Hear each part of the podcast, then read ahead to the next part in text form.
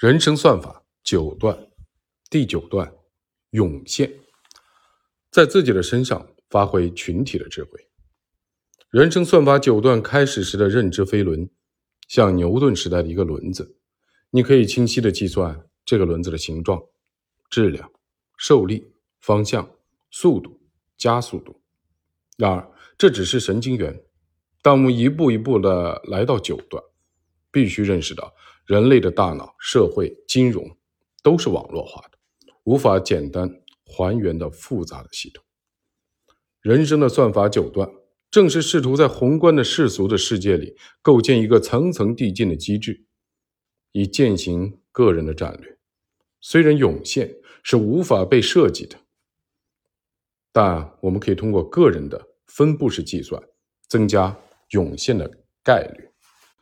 从初段的学习。开始到现在，我们反复的强调，未来的不确定性会越来越大。这种不确定性主要体现在人工智能的加速的发展，让传统意义的人生算法失效了。对于个体而言，努力和好运不再是付出就有回报的直接的因果关系。很多人想拼命，但找不到拼命的地方；很多人被迫拼命，但丝毫没有希望。面对如此的未来，难道我们只能坐以待毙吗？好消息是，答案并非如此。面对这样极端的不确定和无序，我们还可以调整自己的算法，用不确定对抗不确定。九段涌现就是这样一种方法。涌现来自对复杂系统的研究，是复杂系统最显著也最重要的一个特征。在系统的科学里，大量微观的个体。在一起相互作用之后，就会有一些全新的属性、规律或模式自发的冒出来。这些现象被称为涌现，而且涌现最终的效果只是整体大于局部分之和。蜂群的涌现效应，我们先讲一讲涌现在自然界的一个例子。著名的动物学教授卡尔·弗里什曾因一项研究成果。在一九三七年，获得了诺贝尔生理学和医学奖。他发现，蜜蜂可以通过舞蹈进行交流。当一只独自行动的蜜蜂发现一出丰饶的蜜源时，会兴奋地返回蜂巢，表演一段八字的舞蹈。我们把它称为八字舞，因为蜜蜂的舞蹈的路径形成了一个阿拉伯数字的八，其中包含一个摇摆的运动和一个返回的运动，借此。蜜蜂能够把花蜜的方向和距离精确地告知同伴，比如它摆动臀部的时间越长，就代表蜜源的距离越远。有意思的是，其他的蜜蜂看到八字舞后，能自然将其解码，然后按照同伴提供的信息找到蜜源。这是大自然的神奇的算法。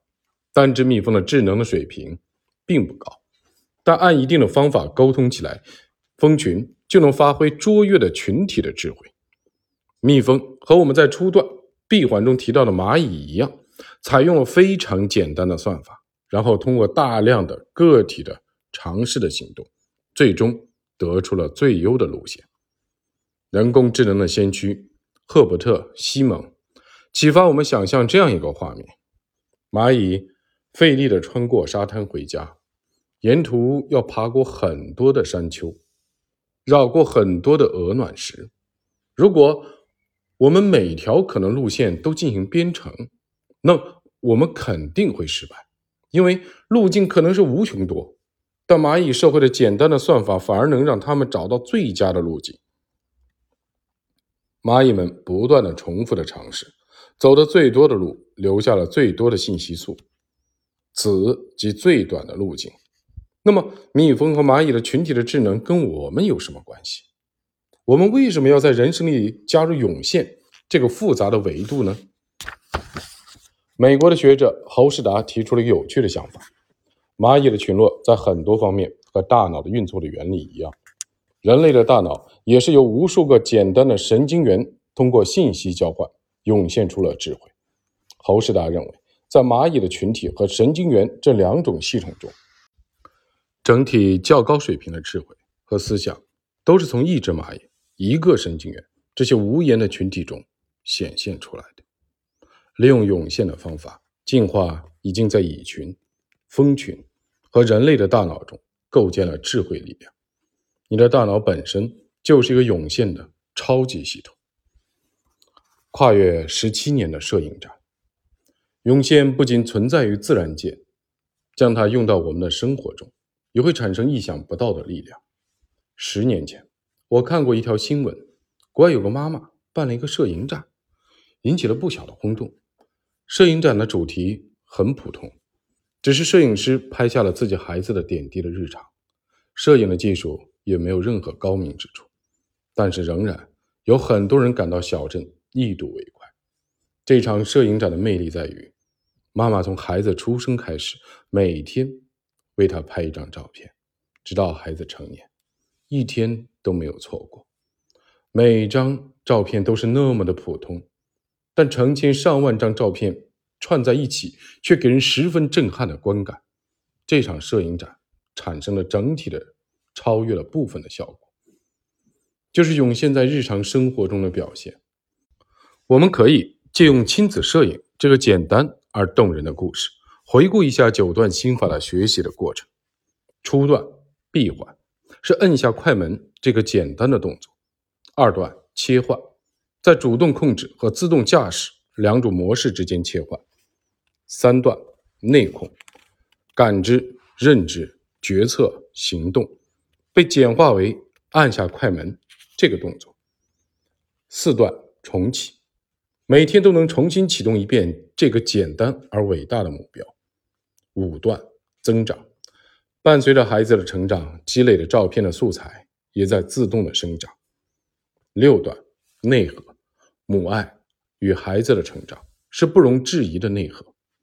七段复利，照片越多，叠加起来的时光的魔法越强大。八段愿景，就抚育孩子这个愿景而言，妈妈是这个世界上最伟大的 CEO。九段涌现。妈妈对孩子的爱与行动，经过时间的发酵，最终成为一个感动世界的摄影展。复盘学习的过程，我们可以进一步的看看大多数人没弄明白的两点：第一，成功的要素可能很简单，想要成就非凡的荣耀，并不需要以每一个基本的要素都是非凡的。就好像在找到最佳路径的蚁群当中，不是每只蚂蚁都拥有最强大脑。第二，重要的是系统。一个妈妈拍摄自己的孩子，坚持十七年，这是一件可以系统化的、有机会由量变为质的事情。反过来，如果本身不具备系统，你所付出的努力就很难叠加到一起。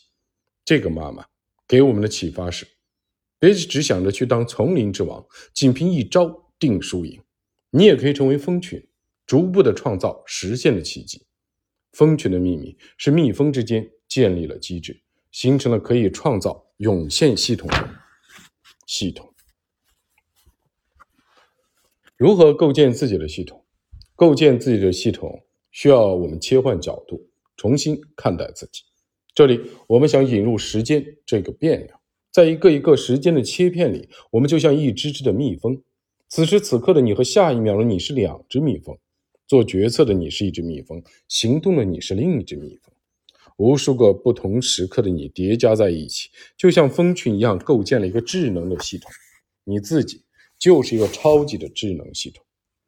蜂群之间的传输控制协议八字舞是这个智能系统的算法。不同时刻的你之间的关系、反馈、奖赏和连续性，就是你的算法。通过这样的比喻。我们就能理解为什么人和人之间看起来差别不大，但差距却非常大。原因就在于有些人有系统，有些人根本就没系统。这些装备系统的个体的本身，可以被视作一套具备算法的智能系统。这样的系统能够不断的进化，创造整体大于部分之和的奇迹。如何搭建自己的系统？我其实已经告诉你答案了。它就是本书中的九段心法，从初段到九段的学习的过程，也是一个发现自我、找到自己系统的过程。我们可以把它叫做人生定位和个人战略。从初段到九段，正是一个形成个体的人生算法的过程。你应该把自己当做一个有算法的系统来经营。有系统的人会把自己所有的精力都放入系统，他会不断的检查自己的系统，更新自己的系统。拼多多的创始人黄峥就是这样的一个人。他学习了贝佐斯的思路，将自己视为一张资产的负债表，把生活工作中的每一个决策都看作投资决策。这个方法的关键就是去分辨用时间和钱换来的东西，哪些是资产，哪些是成本，哪些伴随着时间的流逝让你的护城河更深，给你带来新的价值的往往是资产，而那些只是当前的消耗或者时间越久对自己越不利的。就是成本。选择多投入资产，少投入成本。随着资产的不断的增长，你这个系统的价值就会越来越大。我们可以看到，一个人的命运其实就是他的人生算法的涌现。你只有具备系统，才可以构建不断演化的人生算法。成功很难被设计，但系统是可以被设计的。当你的系统进化到一个临界点，世俗意义上的成功，也许就会随之而来。复盘时刻，第一步，我们时而想象自己会某种绝世的武功，然后仗剑走天涯。即便在现实里，我们也被灌输了类似的概念：只要你找对方法、方向，勇于付出，一定会有回报。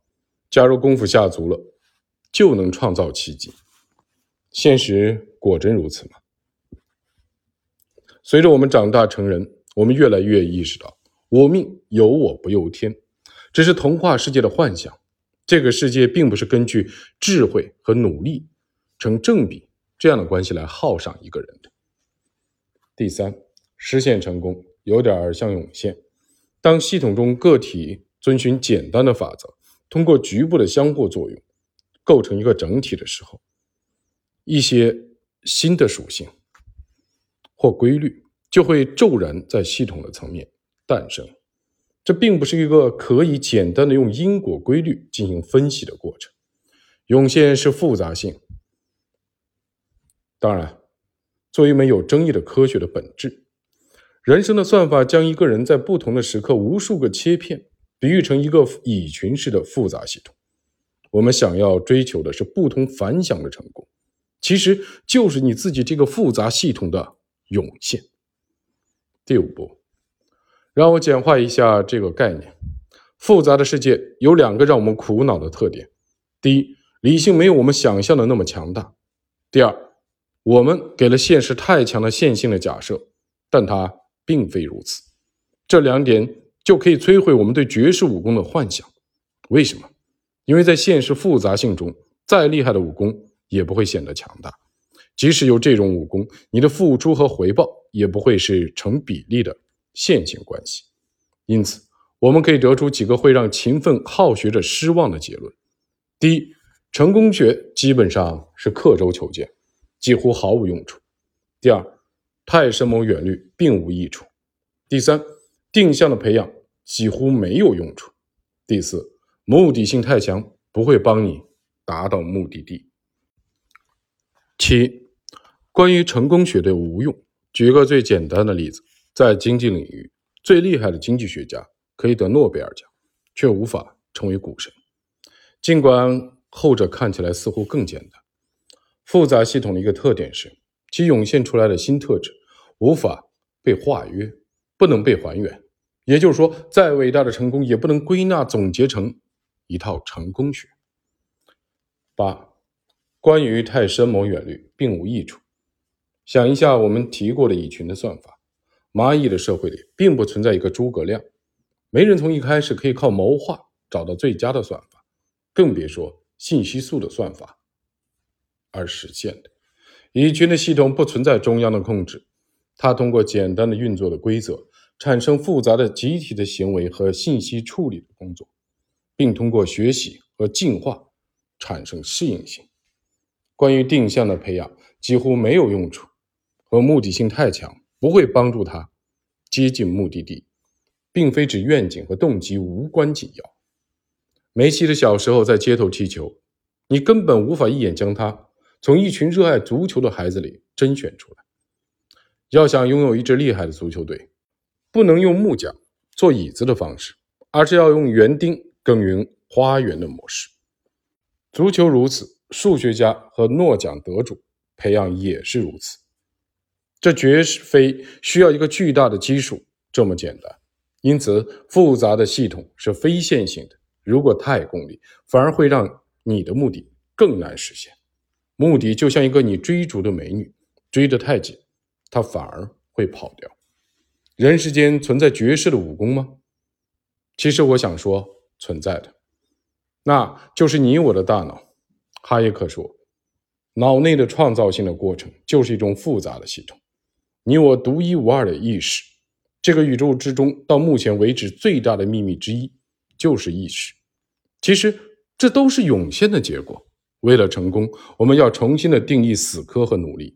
花园里注定长满了花草树木，但你不知道哪颗种子会发芽，哪棵树会枝繁叶茂，并挂满了果实。你要做的不是追逐果实，而是当好自己的园丁。其实，果实只是一个结果而已。